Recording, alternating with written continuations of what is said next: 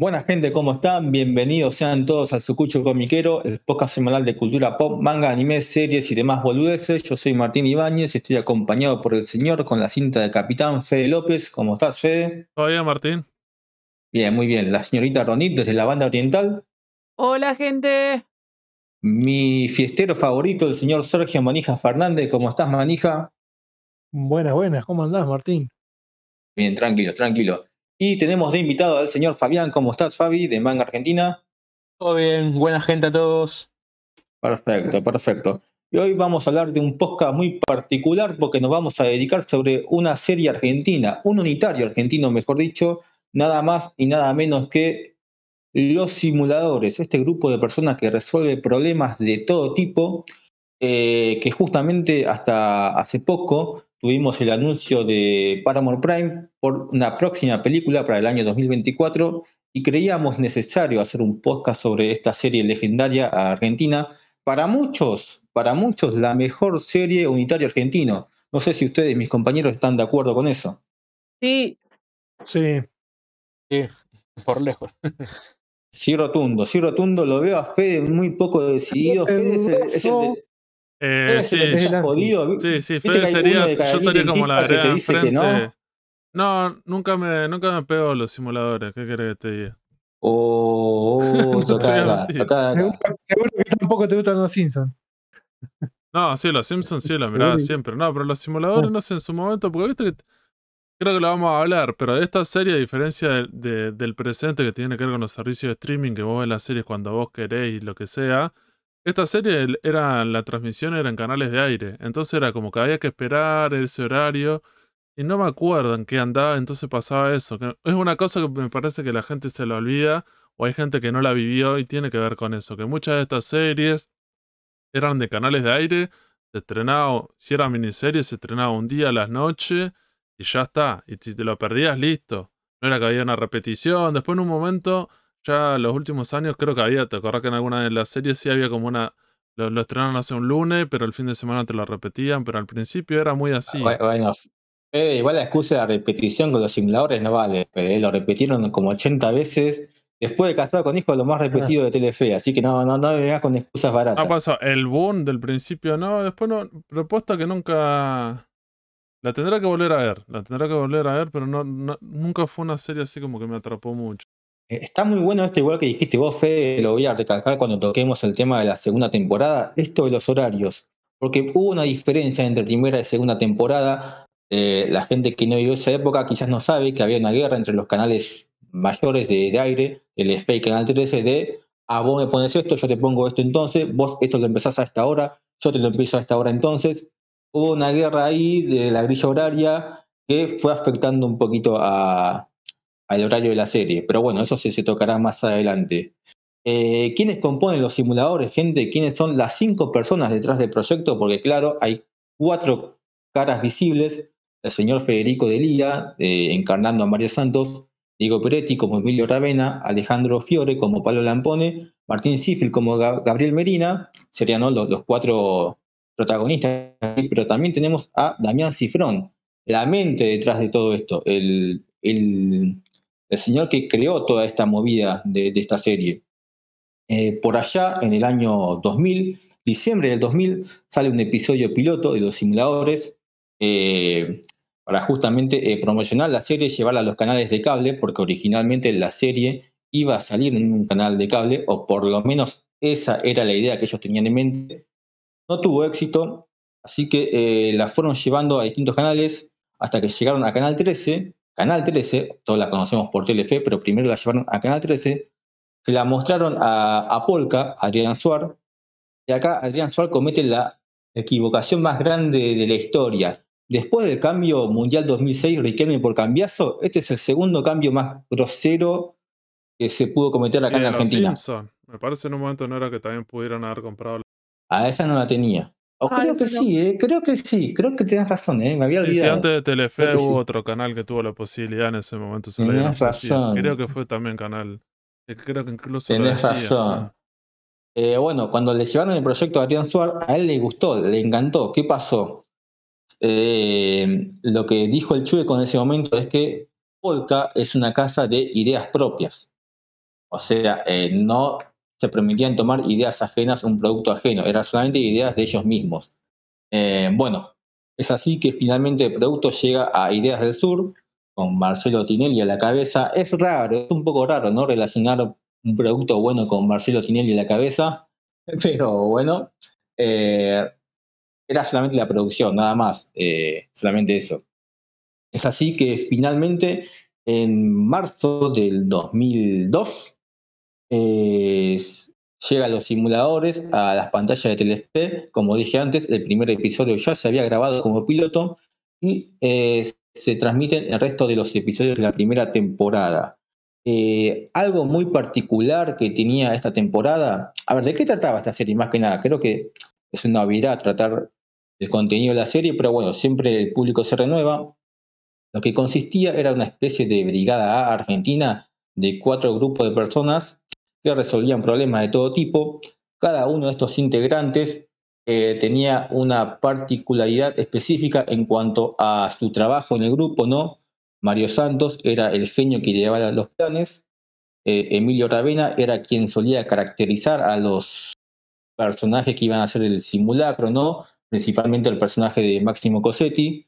Eh, Palo Lampone era quien conseguía los materiales eh, para llevar a cabo los operativos y teníamos a Gabriel Medina, que era quien hacía las investigaciones de no solamente los personajes que, los iban a contratar, sino de los personajes involucrados en la problemática a resolver. Porque recordemos que eh, había un sistema de boca en boca en el que la gente, cada vez que tenía un problema, acudía a los simuladores y también se encargaba de conseguirle los próximos clientes. Una particularidad muy específica es que esta serie, o sacando el episodio 1, el resto de los episodios son a partir del 2002, post-crisis argentina. Eh, y muchos de estos episodios tienen cierto contexto para ese lado, ¿no?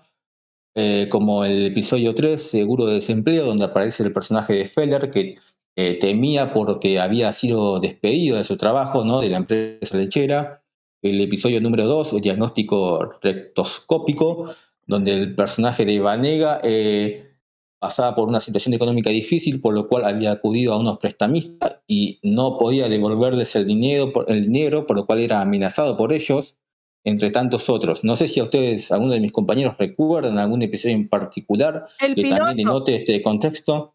El piloto también hablaba en el contexto, que era un pintor que no le estaba yendo bien y, se estaba, y estaba cayendo en depresión y la mujer se quería suicidar y quería... La mujer quería separarse y él no, y él hizo todo un operativo para volver a estar con la mujer. Claro, claro. Imagen, todo. Mm. Claro. Sí. Eh, muchas veces también pasaba, ¿no? Que siempre en la problemática había como una especie de, no sé, Manija tiene un problema, la persona que le generaba el problema a Manija era vista como el villano del capítulo.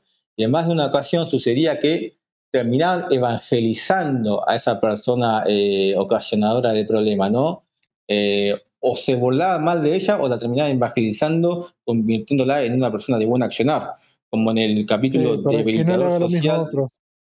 Claro, como en el debilitador social, el capítulo de la temporada 2, donde un personaje, una especie de Pancho Dotto, pero de esta serie, eh, que tiene una agencia de modelos, después ves cómo termina eh, eh, modelos de un estereotipo más normal y más casual, no como el que estaba eh, impregnado en, ese momento. Incluso también vale la pena destacar de que no, en, la, en los en los, simuladores habían dos casos siempre. Un caso más pequeño, que era más fácil de resolver, y otro caso que era el más profundo, el que llevaba más trama. Eso está bueno. Eso está bueno lo que dice Ronnie. ¿Por qué? Porque esto pasaba mucho en la primera temporada, ¿no? Eh, que lo primero había un caso mínimo, ¿no? Que duraba cinco minutos como presentación del capítulo, y después había, estaba el caso principal, que era el caso que se desarrollaba todo el episodio. Pero ese caso pequeño que duraba cinco minutos o menos quizás, servía para presentación, para presentarte a los personajes. Te aparecía entonces el tipeo Mario Santos, experto en, no sé, en idear el plan, no me acuerdo, en logística creo que era, eh, Emilio Ravena, caracterización, y eso que permitía que vos como espectador podías enganchar la serie desde cualquier capítulo, porque en cualquier capítulo ya te presentaban los personajes. No es que si te perdías el episodio 1 no ibas a entender de qué iba el episodio 2. O sea, eso era un recurso bastante copado en, es- en esa época. Mm, Eh, porque recordemos que los simuladores, como dijo, sí, Para gente como Fede, que si se perdía un capítulo lo podía entender tranquilamente. claro, claro, porque recordemos que era un unitario, salía un día a la semana. Entonces eh, era difícil seguir todos los episodios. Algo bueno que tuvo esta serie, justamente como era un unitario, se escapó de ese estereotipo que abundaba mucho en esa época, ¿no? De las telenovelas, eh, que eran los cinco días a la semana, como Son Amores, Gasoleros, eh, Costumbres Argentinas, que al ser una telenovela anual, la trama se iba estirando, se iba estirando, y quizás un problema que se podía resolver en 15 episodios se resolvía recién en los últimos capítulos en el mes de diciembre.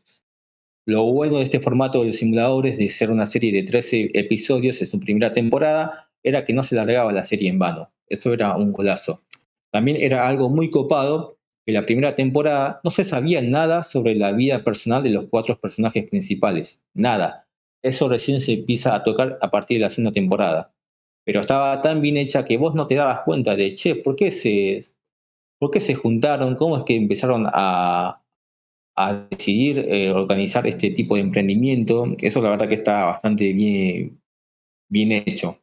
Sí, Eh, incluso al final de la primera temporada hablaban de eso, como diciendo de que ellos trabajaban más que teniendo su vida personal y después en, el en la segunda temporada te van, te van introduciendo hacia eso. Claro, claro. Eh, Simulacro Sociedad Anónima era como se iba a llamar la, la serie originalmente. Simulacro SA era el nombre original. Eh, no pegaba, no pegaba con, No. con nada. Sí, algo curioso es que esto sucedió con la primera temporada, ¿no? Después ya en la segunda se empezó a profesionalizar más y viendo el éxito que tuvo se empezó a hacer mejor las cosas.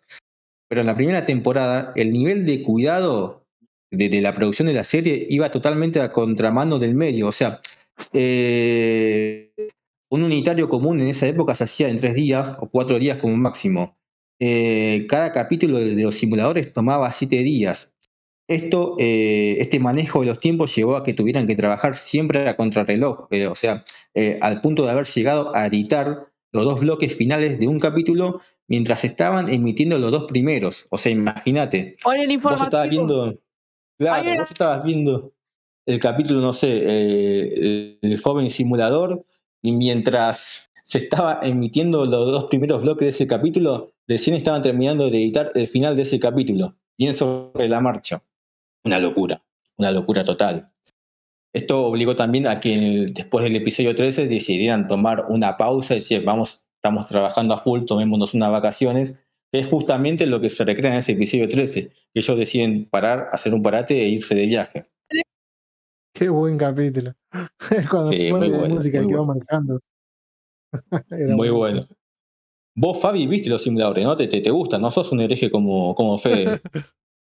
Fabi, Fabi, Excelente, no, sí, excelente los simuladores. Ajá. serie increíble. Como mencionaste al principio, está.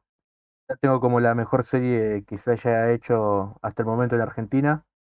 Compite ahí con, con Ocupas, pero la tengo ahí en los sí, sí. simuladores. Pasaba eso, como comentaba Fede en un principio, de que eh, antes, antigua- anteriormente la serie era un capítulo a la semana, un canal de aire y, y capaz que te quedas medio manija con lo que pasaba y tienes que esperar siete días para ver lo que sigue, ¿viste? Caso distinto a la actualidad que con las plataformas de streaming, con el mismo internet, ¿viste? Puedes ver todo un saque a los ansiosos. Eh, los simuladores tenía eso, yo, tenía esa idiosincrasia argentina en los personajes, eh, muy marcada en cada uno. En cada uno, vamos a decir, los cuatro protagonistas, los cuatro, los cuatro protagonistas de la serie, o sea, tenían ese- desde el típico cheto refinado como era Santos, hasta el argento, vamos a decir, medio boludo de Lampone, ponele. Lampone, levantá la mano derecha. La derecha, La- Lampone. La derecha, Lampone. Ese oyendo al psicólogo. Tal nadie cual. me quiere. Tal cual, tal cual, tiene esas cosas son que, que, que en el guion, y también creo que también parte de los mismos actores le hicieron, le dieron el sentido propio de, de hacerse sentir que son, son chabones como nosotros, que están haciendo estos operativos, estos simulacros. Eh, y un poco también la serie marca dentro de la trama de la aparición, viste, de, de, de pibes queriendo, viste, imitar lo que hacen ellos. y que ellos justamente, viste, le cortan el carro, no, pará, pibe. Esto lo hacemos nosotros, no, no vas a poder hacerlo vos. Pero generaba como ese, ese, ese frenesí cuando los veías, eh, la serie de estos chabones están haciendo simulacros. Eh, Raven haciendo lo- lo- los personajes, lo, lo, puede hacer cualquier persona, ¿no? No es que, como así como las películas norteamericanas o donde justamente el que se ocupa de hacer los simulacros operativos es el mejor espía la CIA o es un Tom Cruise, viste, haciendo, no sé, haciendo poniéndose mega máscaras increíbles para no ser detectado. Era gente normal de barrio, vamos a decir, que hacía estos trabajos. Sí, sí, sí. Muy, muy bueno.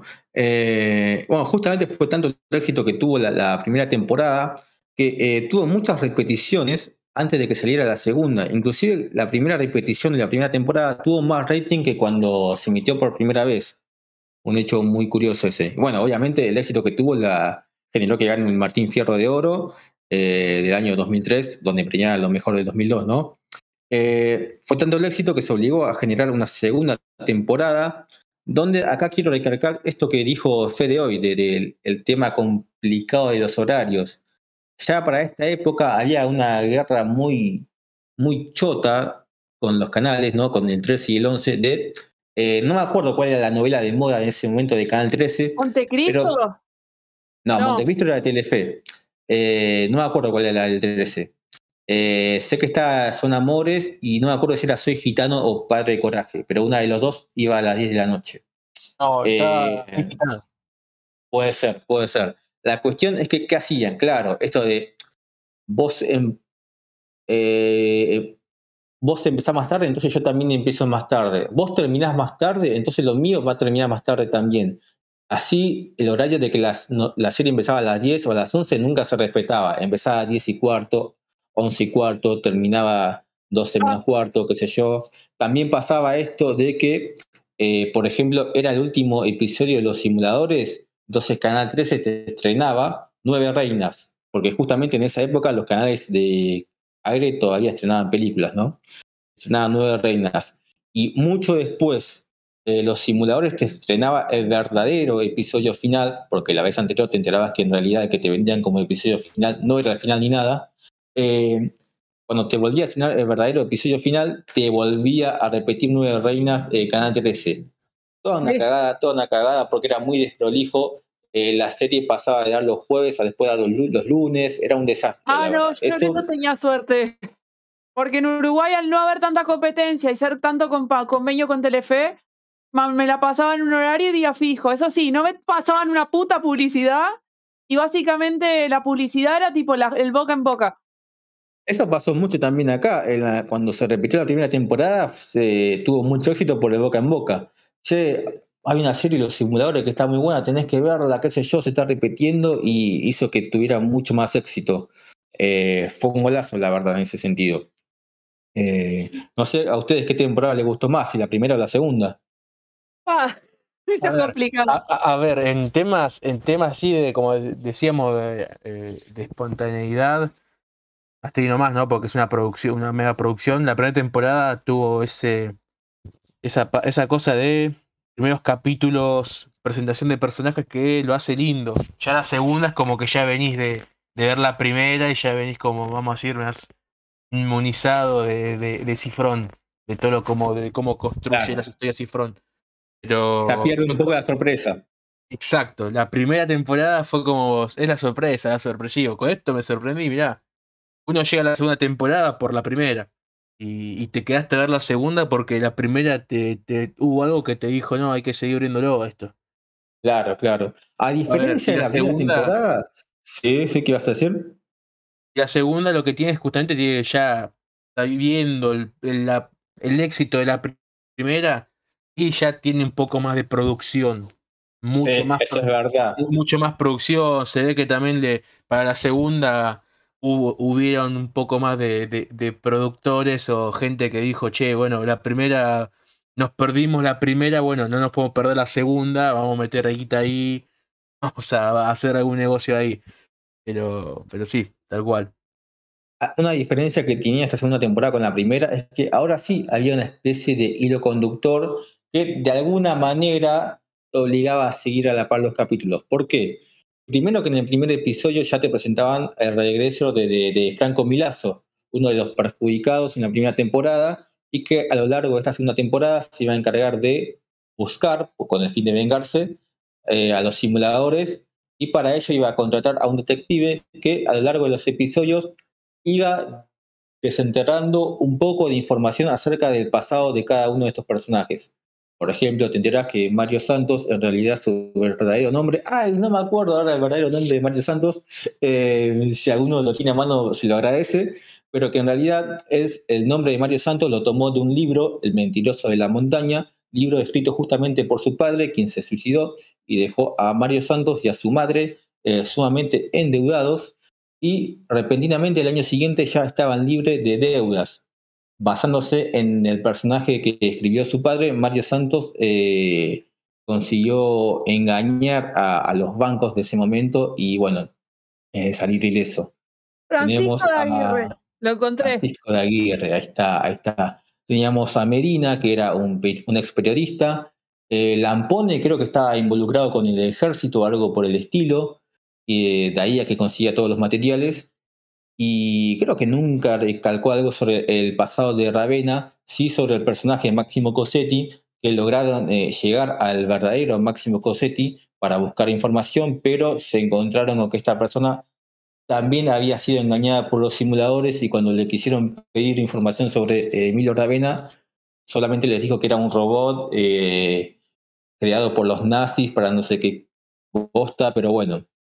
Eh, esta temporada sirvió para conocer un poco más sobre estos cuatro personajes y, eh, como dije, tenía un hilo conductor, porque a lo largo que transcurrían los episodios, el personaje de Franco Milazzo, justo con este detective, iban en busca de ellos. Y ellos sabían que iban en busca de ellos mismos, así que a lo largo de la temporada también ves eh, a Mario Santos pensando qué plan le puede ocurrir para lidiar con estos personajes.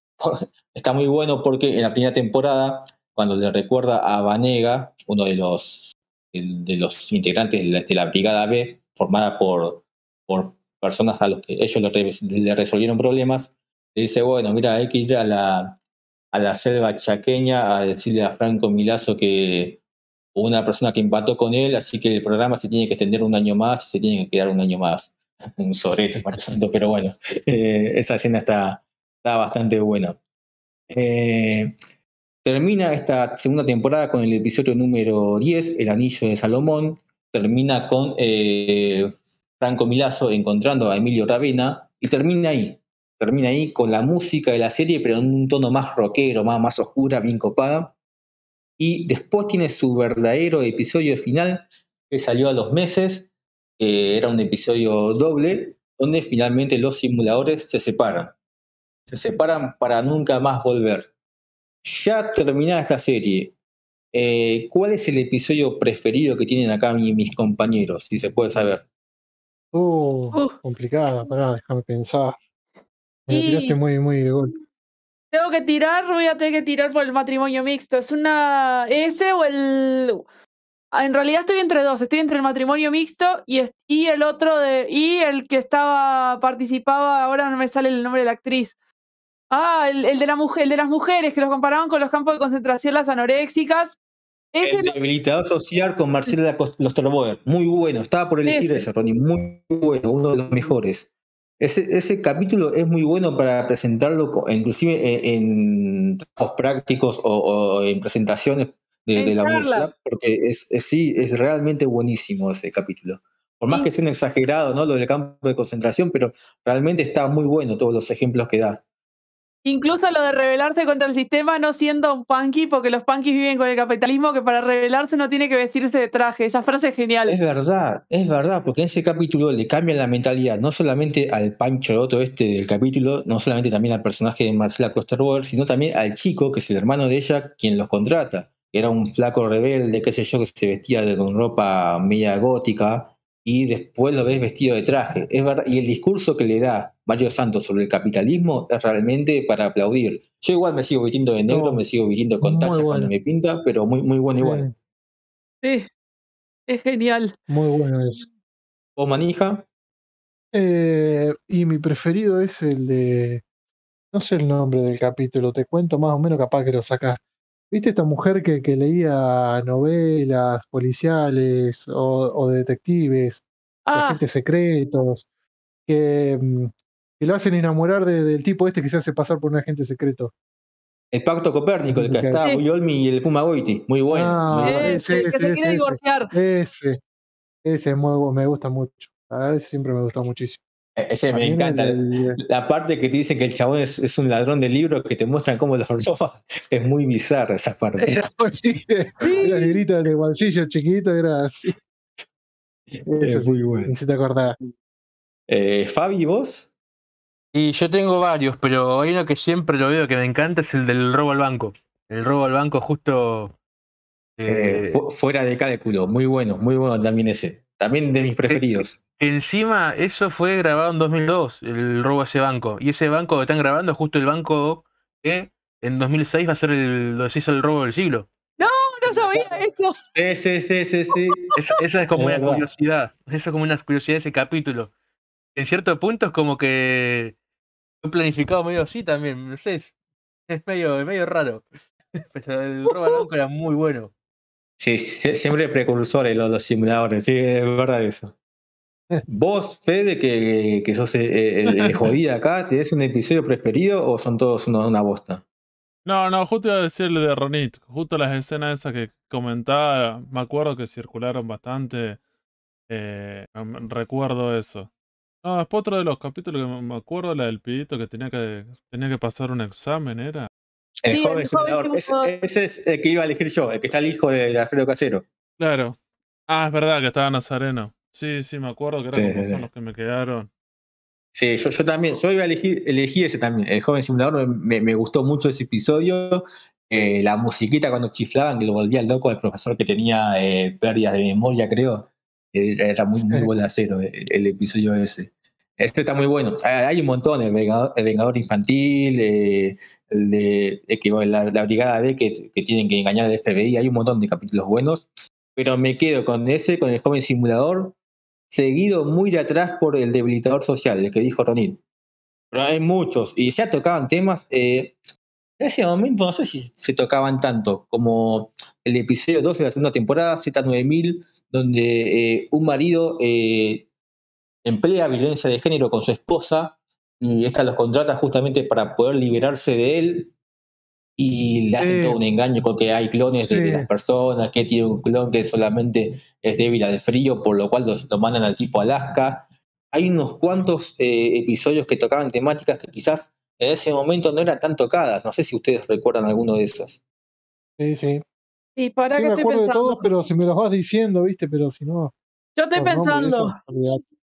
El, el que Eso hablaste de seguro de desempleo, ese de la lechería también, el tema de la jubilación. No tanto por la crisis, sino por el tema de la jubilación, el tema de Claro. separarse de la Y a esa pareja. edad. Y a esa edad que nadie te da trabajo. Está muy que- bueno que tam- que- también el, el- que va a seguir el- episodio de la primera temporada de Los Impresentables, donde el personaje de Erika Rivas tiene miedo de presentarle a su familia a la familia del novio porque hay una diferencia de clase social muy, grande y ella tiene miedo porque para ella su familia es un monstruo. Pero a lo largo del episodio ves que en realidad los monstruos son eh, los chetos, porque eh, si te pones a pensar, ellos tienen problemas en su, en su celebración del cumpleaños de, de su suegro y ninguno es capaz de poder resolver nada. Ninguno es capaz de resolver ninguna situación. Sacándola del Puma eran situaciones medianamente cotidianas, el cocinar algo, el resolver un problema con tu conexión de luz. pero ninguno eh, era capaz de resolver nada por su cuenta. Y los supuestos ordinarios, impresentables, eran quienes les terminaron salvando las papas. Ese episodio también estaba bastante, bastante copado. Gran, gran meme salió de ese capítulo. Sí, el de, las, el de las las pajas. La Era naranja, buenísimo. tiene una naranja. Sí. También está el del, el del presidente, que, que era impotente. El de no hay un piquito para mí. Sí, sí, No, sí. El de Paul McCartney. Sí, el de Paul McCartney. Paul McCartney, Marcelo Pau, sí, sí, sí. Ese era buenísimo. el, También. de, el de colaborador foráneo, creo que era de un policía corrupto, que, que también había que, que evangelizarlo al tipo ese para que deje de, de, de- de estafar a, a los a los negocios de, de, de- de esa, de ese barrio. Ese también estaba Eh, bueno, porque se metía a la NASA. Claro, el claro. extraterrestre. Sí. Mm. Otro muy bueno era fin de semana de descanso, que cuando ellos se toman unas vacaciones después de rescatar, de salvarle las papas a la Brigada B, y es cuando Mario Santos se pone en modo Sherlock Holmes y resuelven un caso ahí.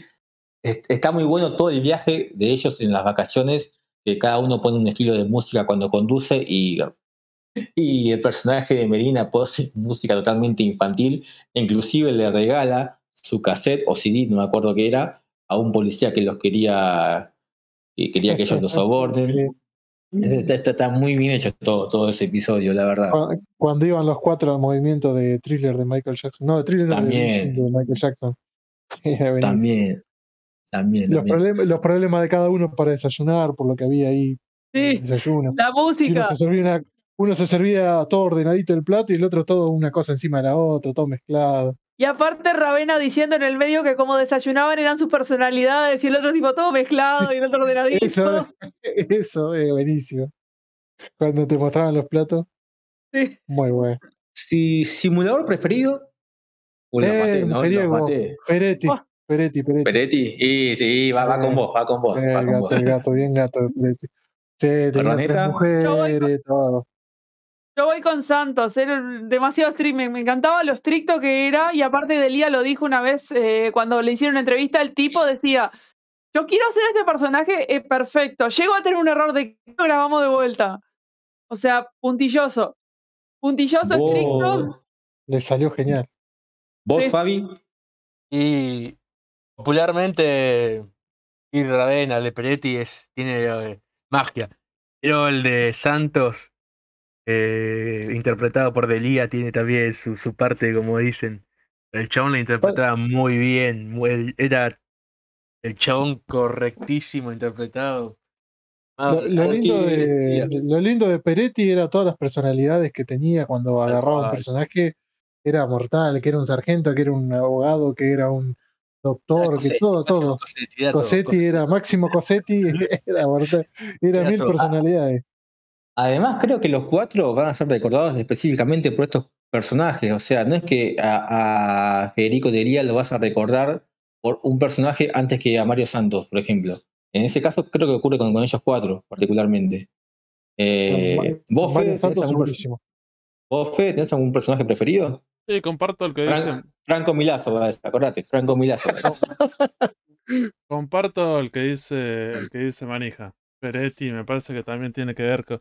que tiene que ver con la serie, con la cuestión de la belleza hegemónica, un montón de estereotipos, rompe con un montón de cosas, y como que realmente la serie, como que había como un análisis de un montón de cosas que vos decías, hay que pensar que esto era el- los 2000. Y como decía Martín hace un rato, en un montón de cosas era cierto de avanzada, como diciendo, bueno, en realidad estas cosas ya se pensaban o ya se podían hablar. Justo estaba viendo la programación de Telefe de esos años, cuáles habían sido las series anteriores y posteriores, como también como para entender eh, dó- dónde es que como irrumpe los simuladores, que no tiene mucho que ver con lo anterior o lo posterior, ¿cierto? Piensen que el año anterior eh, unitario miniserie de Telefe había sido Cuatro Amigas, ¿alguien la recuerda? Yo, No, no. Y la otra serie eh, también que estaba en ese momento era Disputas. eso sí. Esa la recuerdo. ¿No estaba a tiempo final también? No, esa fue después. No, está 2002, tiempo final 3. Y después 2004, historias de sexo de gente común. Recuerden para ah, qué se, esa. Recuerden que esos años, por lo general, hay una tendencia de las miniseries pensadas de esa manera. Era como historias que tenían que ver, o había escenas de sexo o de violencia, y como que pretendían, como diciendo, bueno, las telenovelas que tenemos diarias son costumbristas, tienen esta característica, y las miniseries, por lo general, vamos a poner estos elementos, que eran como bastante, según esa pretensión realista, donde había escenas de sexo y de violencia. Entonces, así, ¿qué pasó con los simuladores? Irrumpen algo que si no tiene nada que ver, me parece que tiene este elemento, como estaban hablando hace un rato, el tema de la NASA, el FBI, hay como elemento como de, de imaginación fantástica y como que la gente lo abrazó y que a la gente le interesó. A pesar de que como que hay una tendencia que por lo general iba por otro lado, que creían que era esta cuestión como hacerla más realista o más cotidiana. Me parece que eso también es bastante rescatable de la serie. Viste que al final es una serie buena, vos que no te gustaba, ¿viste? Yo no dije que era yo mala. tengo- Dijiste, dijiste que era una bosta, dijiste una porquería, aguante ocupas, aguante, aguante tumbero, dijiste. No, no, Te me- escuchamos, está todo o- grabado, Fede. o- Ocupa sí, Tumbero y todas esas series marginales después no, porque me parece le, le- quitaron el elemento de humor. y Sí, esas son- imitaciones, sí, sí. Sí, como que terminan Tengo, ahondando en eso. tengo, tengo una pregunta para ustedes, ¿no? Una, una escena que les haya gustado muchísimo, que les haya causado o que hayan dicho, mira, qué buen momento, o cómo me cagué de risa con este momento. Por ejemplo, yo les Eh. digo una, la, la de Medina cuando el está con el mexicano y el mexicano le dice, ¿no hay un piquito para mí? ¿No hay un piquito para mí? Que le dice en el ascensor y que se lo aprieta. ¿Se acuerdan de esa parte? Sí, de esa me acuerdo y me acuerdo también que justo también había un programa satélite que se llamaba Nosotros también nos equivocamos, que pasaba el backstage y Medina cagándose de risa no podía hacer esa escena. Me acuerdo, me como 15 acuerdo. veces. Es mortal. No sé, ¿alguna escena que les haya gustado así a ustedes? Uy, uy, la puta madre. Paso a decir mi personaje preferido primero que nos lo dije, mientras, y después mientras ustedes van repasando, Perdón, pienso en mi escena sí. preferida. Eh, me mataste con esa manija, eh, la verdad que no, no, no me la esperaba. Eh, Me acordé Eh, recién de esa escena. y- Co- Como me gusta Vegeta y me gusta Iki, obviamente mi personaje preferido es Mario Santos, pero reconozco que el que más me ha hecho reír es, Medina. Medina tiene esas cosas como el Vengador Infantil, cuando todos tenían que votar al Vengador Infantil, y él por, sus principios vota a Tic Tac, poniendo en riesgo todo el operativo. Pero bueno, eh, me mata, me mata Medina. Eh, el mejor personaje igual debe ser el, detective, ¿no? Pero bueno, habría que elegir entre los cuatro simuladores. Y mejor escena, eh, no sé, diga, digan primero ustedes y yo voy pensando. La de Lampones Eh. yendo al psicólogo. ¿Vos, vos Fabi? A mí me gustaba, me gustaba mucho la, la secuencia del, del viejo de la granja. Y, y así como lo ves, así como lo ves, te pasa cinco pajas. Es épica, boludo. Esa es realmente muy buena. Vos, vos Manija, ya la dijiste, ¿no? Sí, sí, La sí. piquito para mí. Para mí es buenísimo. Con la cara que lo mira. Fede, ¿tenés alguna voz? Estoy pensando. Yo ya dije Esta- la- estas escenas después las voy a ver si las puedo subir a Instagram en su momento. Sí, sí, creo que Pero- estaría bueno. Me parece que tiene, o sea, una vez más me parece que lo que tiene esta serie también tiene que ver con eso. Tiene una idea, como lo decía Martino, de la construcción de los personajes, de las escenas. que Por lo general no sé si estaba tan acostumbrado a ver miniseries o series con, con estas caracterizaciones. Nos ponemos a pensar también es eso. Después o antes de los simuladores, ¿hubo alguna serie que intentó eso parecido? En Argentina no. Eso seguro. No, no, no, no que yo recuerde. Una serie o así que se la, que se la banque, que la puedas volver a ver, por si hay un montón de otras miniseries, pero vos sí que la volviste a ver y A que haya ver, quedado de esa Yo, manera. yo puedo volver a ver un montón de veces Ocupas, que es la que se debate el, el podio de mejor serie junto con los simuladores. Sí, sí, Pero son dos cosas totalmente diferentes. O sea, van por un rumbo distinto las dos. Pero, pero comparten algunas cosas que tienen que ver con esa caracterización de los personajes que claramente están bien eh, eh, caracterizados, esa construcción del mundo, el humor. Hay un montón de cuestiones que sí comparten a pesar que es un género distinto. Pero si sacando estas dos series, ¿qué otra más habría? Sac- Sacando, sacando el- el- la, vamos a decir, los ejes centrales de simuladores, serie así que te puedo decir que haya llegado a ser popular y eso, y sacando cupas como decías vos, y quizás ponerle el puntero, ponele. Pero que son casi 10 años después, los simuladores que se hizo. Sí. Sí, esa Creo ra- que, la- que fue la serie que sacó, bueno, Polka con Julio Chávez y Rodrigo de la Serna, fue también fue como 10 años después un mega boom a nivel serie. Sí, Lombardito, y como que, y como que también como quedó en el imaginario un montón de series, lo de la Pochi, me parece que quedaron con varias como escenas, pero ya era otro momento de la televisión que no sé si otro momento, pues son 10 años después, por Sí. eso Y ya, no, y, y- una década. y con internet, servicio de streaming y eso, vos decís, ya en los últimos años también pasó eso, vos decís, ya no hay, siguieron saliendo series y vos decís, ¿quién, con- quién, las, con- eh, quién las consume? Porque sí que sea... Y pasó, pasó eso, como decís vos, con la aparición de, lo- las plataformas de streaming, la televisión perdió mucho terreno en la, en la, en la cotidianidad de la gente. Antes generalmente uno estaba, no sé, cenaba, veía la novela o veía la serie y, ya- y era eso. Es más que nada eso Oh, de so 9 a much. 11, 9 a 12. Claro, sí, sí, Pero esta- estas miniseries, por, por ejemplo, del puntero, después creo que hicieron una llamada El Tigre Verón. O así, ¿quién Sí. alcanzó a ver esa? Nadie, todo. nadie. Eh, Oh, estaba la otra del gallo Esculapio. Ah, que es, de, Ah, que, esa tuvo temporada. que es del guionista de Hubo dos Ocupas. temporadas. Que vos decís, Sí. mi- Mm, fíjate lo que es muy- Ocupas para un montón de gente, pero cuánto vio esas, cuánta gente vio esa serie, la del gallo para Esculapio, que vos decís es del mismo guionista. Me parece que ya es como otra Nadie, cosa. nadie. Claro. O las últimas miniseries, me parece, no sé, está esa la de la villa. La Pero- 1 no sé qué cuerno, Ah, que la esa ni uno, siquiera 11, tercera Sí, 14, temporada. Villa algo 1, parecido 5, 11, así. 14. Que vos sí. decís, lo único que había la repercusión hoy en día en los medios era más que nada lo del tema de cómo eran caracterizados los sectores populares y pobres, como que diciendo, bueno, como que no estaba tan bien hecho, pero era como un poco de controversia. Pero viste, decís que haya quedado en el imaginario de la gente. De, de no, hecho, po- por algo, Fede, cuando uno pregunta mejor eh, serie argentina, enseguida dicen simuladores o ocupas, ¿no? Se disputan en el primer y segundo lugar. Después, cuando te preguntan la tercera, es un dudar, es un dudar eterno. Si me preguntás a mí, por gusto personal, me gusta mucho Todos contra Juan, pero no marcó nada, no cambió nada esa serie. Eh, Pero Mm. creo que la mayoría le preguntás por No. una serie y están dudando, no, y no, contra idea. Juan también, también le mucha serían con- gente, y sería un continuador serie, también de esto, Juan, me parece. Creo que comparten este imaginario. Ot- Otra serie más que sería contra, Todos contra Juan, esta cuestión de la imaginación, está fa- medio un poco fantasiosa. Me parece que también Ahora me lo por venís a decir. Y ahora me lo venís a decir, eh, crack, crack. Eh, eh, yo he sido un Juan Perulla, loco, a mucha honra, nada más, Sí, nada más. sí, sí, real- realmente Eh, está bueno. Tal vez Mujeres Asesinas. A esa Sí. no la vi.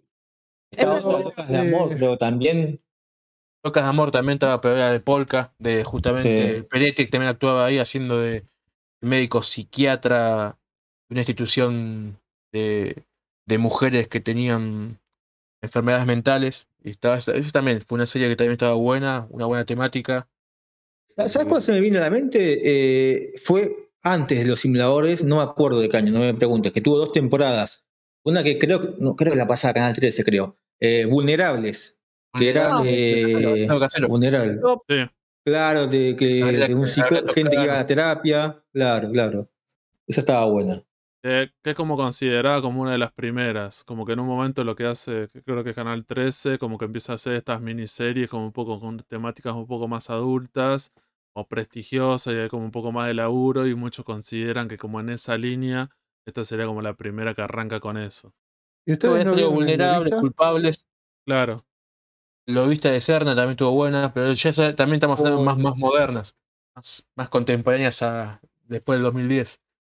Acá, acá. No, yo decía porque mucha gente que, bueno, que no ha visto Ocupas eh, o ha visto poco de los simuladores, ni se acuerda, se tira como la gran serie argentina al marginal. Esa también es otra que Nada sí. que ver.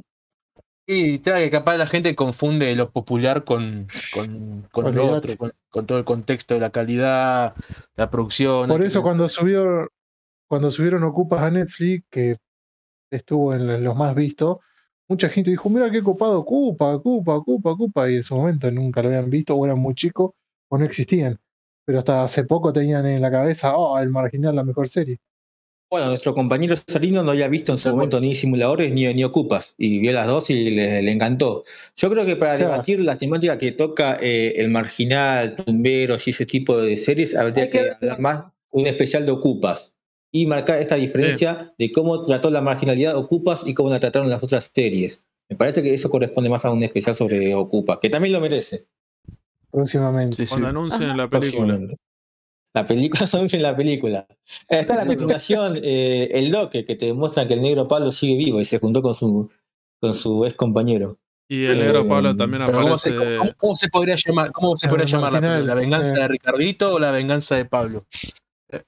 Eh, el más capo, evolucionó el chabón, ahora es el más capo, así se llama.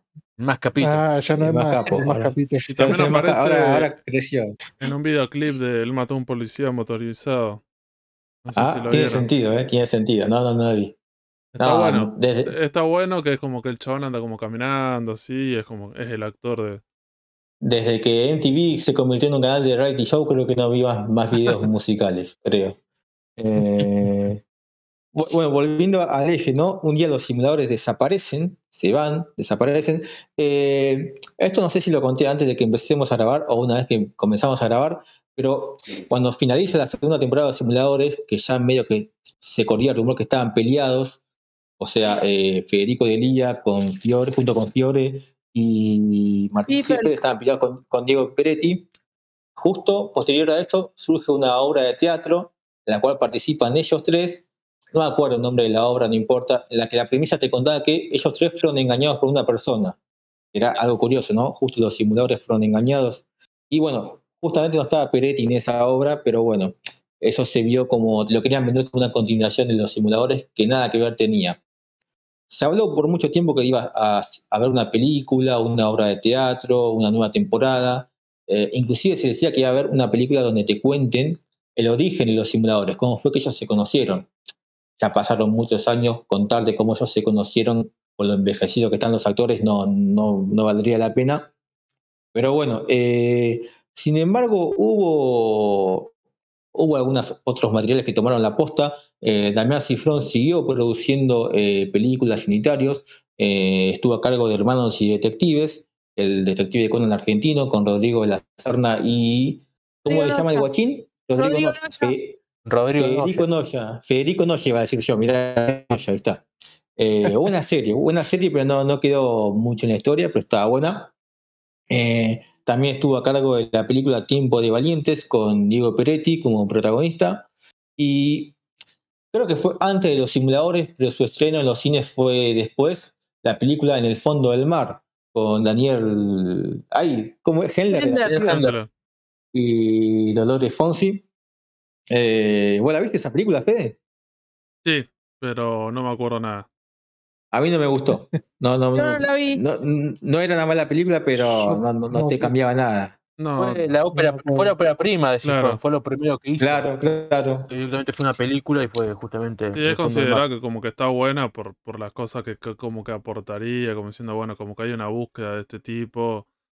Está bueno lo que plantea. El tema es que yo la vi con la cabeza simuladores, simuladores, Claro. simuladores. ¿viste? Yo decía, si fueron simuladores, y cuando vi eso era otra cosa. Pero creo que eh, el gran éxito que pegó Cifrón después de Simuladores fue ahí, año 2013, creo, si no me dejan mentir, la película Relatos Salvajes, eh, con Erika Rivas, Ricardo Darín, Baraglia, entre tantos 2014. actores. ¿2014? Lo loco que tiene- no. 2014. una de las cosas que tiene Argentina con el tema del cine es que es bastante difícil, a diferencia de otros lugares donde hay un mercado importante y una industria, eh, que los directores de cine vos decís, pueden ser excelentes, pero hacen muy pocas películas. El Fondo del Mar, la primera película es del 2003. Después está Tiempo de Valiente del 2005, Relato Salvaje del 2014. Sí, sí. Sí, sí, sí, es un poco, un poco irregular la situación. Pues sí, tenés tres películas, el loco. Decís, será bueno o malo, pero vos si te, te gustaría tener más cosas, y vos si después hizo esas dos series. ¿Y qué Sí. más? Ay, no, no, no, no, no recuerdo qué Creo más, que lo, después de eso creo que fue para Hollywood, que lo, lo querían, lo quieren ahora. Pero estoy viendo como que sí, que van- lo, lo contrataron para Estados Unidos y va a empezar a dirigir allá, por lo que estoy viendo. Misántrope se llama la película, sale este año. Sí, y antes, antes tuvo un par de proyectos frustrados. o sea, que no, que Lo fueron de, sí, truncos. lo del hombre nuclear, que él quería hacerlo porque él es fanático del hombre nuclear. Sí, Claro, una, sí, una sí, sí. lástima que no lo pudieron hacer. Y sí, pero está. Eh, otra curiosidad de los simuladores es que eh, tuvieron sus repentinos y breves regresos, si se puede decir.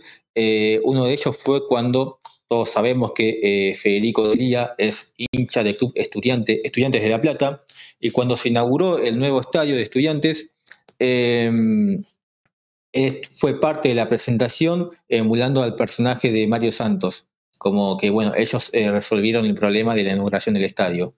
Y también participaron en un spot publicitario para Netflix, para la serie Lupin, donde también eh, eh, participó Federico Delía encarnando a Mario Santos. Y aún así, a pesar de eso, los simuladores tuvieron sus respectivas readaptaciones en distintos países. Acá es Ronit justamente la que está más informada sobre esto.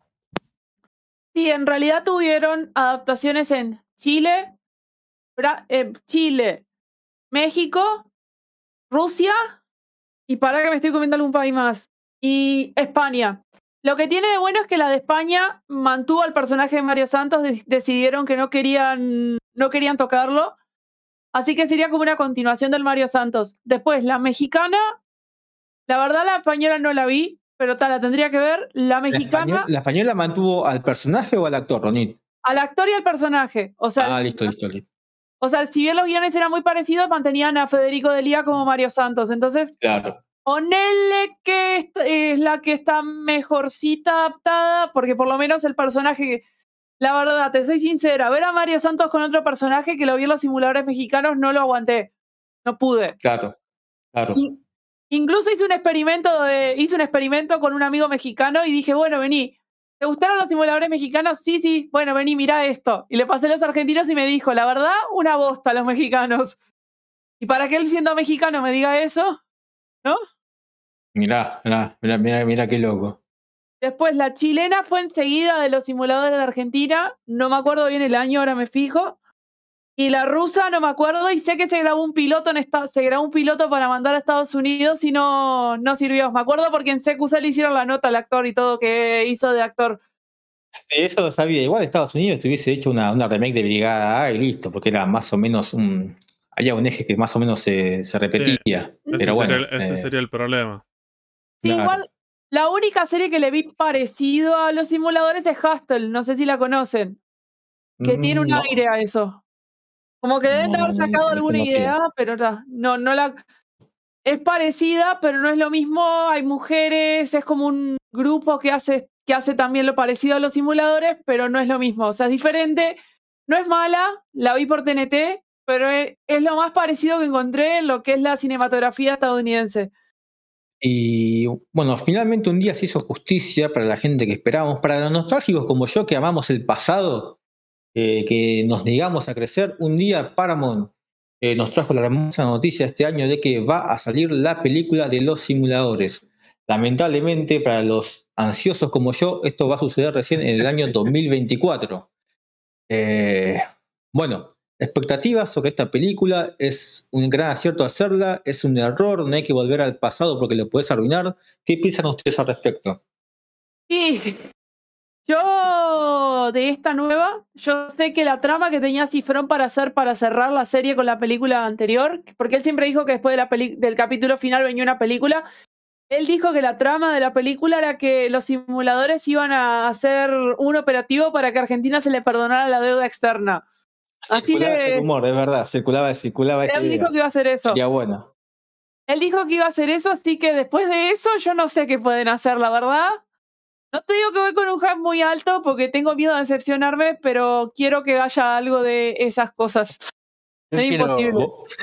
Quisiera que se pique, que, que diga hacer una trilogía, una cosa así, imagínate. Vos, Fabi, la, vas a ver a full, ¿no? Sí, sí, sí, olvídate, sí. Algo que, quizás eh, con el tema de las plataformas de streaming que resurgió toda la de vuelta, viste, el fanatismo por, por los simuladores, eh, la, ya la, habré visto tres veces de vuelta, inclusive veo capítulos sueltos como si fuese, no sé, capítulos al azar, ¿viste? Los ves. Claro, yo lo hago, lo hago, sí, sí, sí. Para reírte o pasarla bien y, y obvio que, que, si viene una peli se va a disfrutar. Yo creo que ya sea si es mala o buena la película, no te quita lo bailado, sería, no, no, no, te, no te saca eh, todo lo que disfrutaste de, la, las, dos, las dos temporadas anteriores de, de la serie, ¿viste? Una película, si está bien hecha, obviamente se va a disfrutar el doble muchísimo más. Y creo que también la ventaja de que el guionista y director de la serie también es director de cine, como que hizo Tal películas. cual. Porque me parece que podemos que- pensar que algunas series que tuvieron películas, eh, por lo general suele pasar que la película es cualquier cosa. No sé, ahora se me cruza Second and the City. Hicieron dos películas que vos decís, pues si no tiene nada que ver, hicieron cualquier cosa, pero hay un par de series que pasó eso, que vos decís, bueno, quieren hacer algo que ter- terminan siendo como para traicionar a los personajes, para robar, pero bueno, me parece acá, acá tiene que ver con el formato o lo que eran los simuladores quién es el creador de la serie. Me parece que tiene un poco más de peso. Y lo Claro, bueno porque- también eso de que están los mismos actores eh, y que, Sí. que los mismos actores mismos en sus declaraciones te dicen eh, como que ¿Som- no ¿Somos los cinco no- o nada? somos los cinco nada y es como que tampoco van a permitir, creo que, vamos así, destruyan lo que se construyó, sus personajes, son Claro. como parte de uno mismo.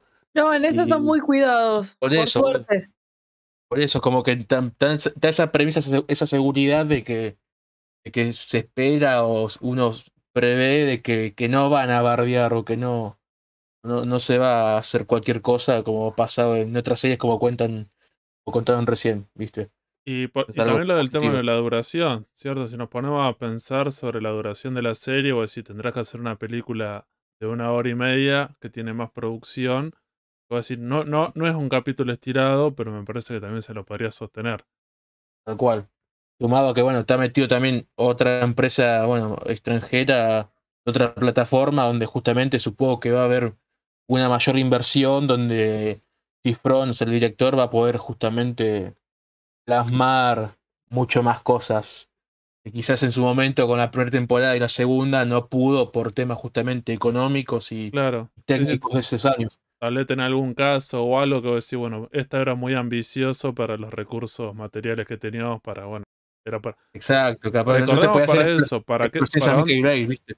claro, pensemos no para cuándo, para, para cuándo fue hecha la serie, ¿cierto? Que fue hecho por un canal de aire de Argentina. Claro. Igual, ya te digo, ya te adelanto cuál va a ser la escena post créditos. Milazo con la cabeza de Bin Laden. Ya te adelanto así, ¿eh? va a ser Eso sería genial. Es que, es que yo me espero Y- eso, y- yo me espero que haga y- mínimo una segunda, hasta una tercera película. Como que tiene todavía material si quiere armarse un buen guion para, para exprimir un poquito más. Sin pasarse de, sin pasarse de rosca, ¿no? Pero podría exprimirse. ¿Y esta película es para, la, Claro, para la plataforma o para el cine? Ambas. Para, ambas, plataforma. para ambas. Sí. No voy a contratar a Paramount Prime solamente para, para ver los simuladores. Todo bien, pero no. No. O capaz que sí, pero al mes, al mes me dé de baja. Les paso Eh, y digo, si no. tienen claro, tienen Paramount Plus gratis. Nada más. Ay, no. No, tengo dos años para cambiarme de, empresa de, celular.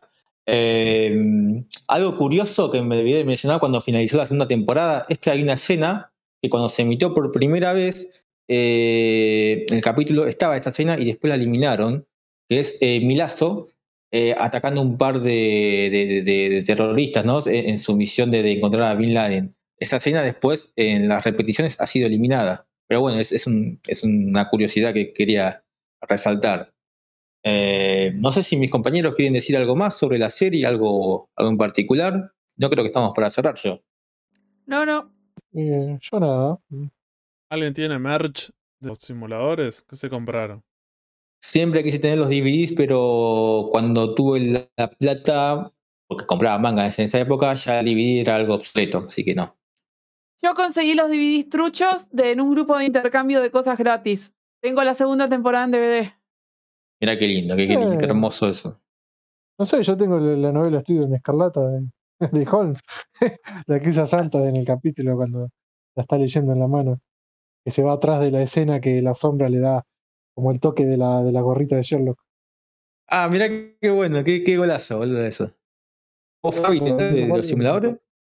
Eh, no, la verdad es que no. Creo que si lo que tengo, si tengo, si sigue estando acá en la casa es algún DVD, ni siquiera DVD, un VCR, viste, bien, bien pirata. Pero no, Yo no. tengo, Yo tengo acá mi, revista Láser número 30 con la nota de los simuladores. escrita, por Oh, Agustín, tenés razón. escrita por Agustín Gómez Sanz, de la cual me salvó las papas cuando cambiamos a último momento la grilla. La grilla, che, hoy vamos a grabar esto. Uh, Ah, corriendo a te buscar- llevaste. fui, fui corriendo a buscar esa revista Láser. Ah, Eh, ¿Qué, qué Wikipedia ni qué Wikipedia? qué Wikipedia, ni qué. Wikipedia. Agustín Gómez Sanz, papá, qué olvidarse. Eh, así que bueno, gente, este fue el episodio especial de los simuladores. Algún día me encantaría hacer un episodio especial de, de, de Ocupas también, creo que, que se lo merece. Eh, ¿Te gusta Ocupas, Fede, o, también la habrías con, con toda tu alma? Eh, No, ocupas, como, como dije ahí dentro de mis dos series favoritas argentinas, ocupas simuladores. Ah, puro. ¿Y, y a vos, Fede, te gusta o sos un. seguís siendo un hereje? La, la volví a ver ahora cuando la estrenaron en, en Netflix de nuevo. Sí, sí, no, por eso sigo reivindicando Ocupa, me parece que como marcó, marcó algo y es excelente. Excelente, excelente. Ocupas. debo verla. Ya sé que está en Netflix. Sí, tenés que aprovechar. ¿Qué Es- creo que son como. ¿Cuántos serán? Son 10 capítulos y no envejeció, ninguna de las dos envejeció para mi gusto. Como les dije hoy, eh, nuestro compañero Sarino, que hoy no está, vio las dos series este año y a las dos series le encantó. Así que imagínense, estamos en el año 2022, donde estamos en una realidad distinta y sin embargo las series siguen enganchando público nuevo. Eso es un, un golazo. Eh, así que bueno, gente, esto fue el Sucucho Comiquero, el especial de los simuladores. Muchas gracias, Fabián, por ser parte de este, este programa. Eh, recuerden seguirnos en las redes sociales, en, en Facebook, en Instagram, en TikTok. No sé si tenemos Twitter. ¿Tenemos Twitter, gente? Tenemos Sí. Twitter. Y pronto Esa, Tinder también. Tenemos Tinder, ahí solamente escribe Santi. Y eh, recuerden también que nos pueden escuchar por Spotify, por Anchor, por Google Podcast y por otras plataformas de podcast. Así que eso fue todo, gente. Muchas gracias y hasta luego. Eso. Bueno, eh, un detalle curioso sobre los simuladores que la verdad que yo no, no sabía, no, no, nunca, nunca me di cuenta, eh, pero me enteré hace poco en una nota que hizo, que le hicieron a Federico Delía, el actor que interpreta a Mario Santos, en, en la radio de, de Vorterix, no acuerdo en este momento en qué, en qué programa era, pero bueno, la cuestión, cuando le preguntaron cuál era su escena favorita de, de- de todos los simuladores, y él dijo una que una que está que interpreta con su padre, con su padre, ahora no me acuerdo cuál escena era, porque la escena era bastante chota en sí, no, no, no, no era una escena muy recordada o destacable, pero que la interpreta con su papá. Y yo dije, ¿el papá de Mario Santos? ¿El papá de Mario Santos actúa en los simuladores? ¿En qué momento? Porque claro, esto, esto es mi desconocimiento total sobre, sobre muchos actores de Argentina que son muy conocidos, pero que eh, no, no los saco por el apellido. Y bueno, justamente en esa escena estaba Mario Santos con el personaje de Feller. El actor que interpreta a Feller, Feller les recuerdo que es el personaje que aparece en el capítulo número 3, eh, que es el personaje que lo echan de la fábrica lechera y él contrata a los simuladores justamente para que lo puedan reincorporar al trabajo. Y bueno, quien más tarde también eh, integraría la, famosa bri- Brigada B, ¿no? Ese personaje este que está siempre con un solo guante. Bueno, ese es Feller. El actor que interpreta a Feller en la vida real es el papá de Federico Delía. Ay, creo que se llama Jorge Delía, no me acuerdo, pero bueno, es, el papá de él. Yo no lo sabía, seguramente muchos lo deben resaber, lo deben reconocer, pero yo, tonto, tarado, no, no, no lo sabía. Me enteré, me enteré hace poco, así que bueno, eh, un dato curioso de, de los simuladores que uno no, no sabe, eh, qué capaz que terminamos, capaz que termina este podcast y capaz que me entero de otros detalles, qué sé yo, pero bueno, eh, nada, eso.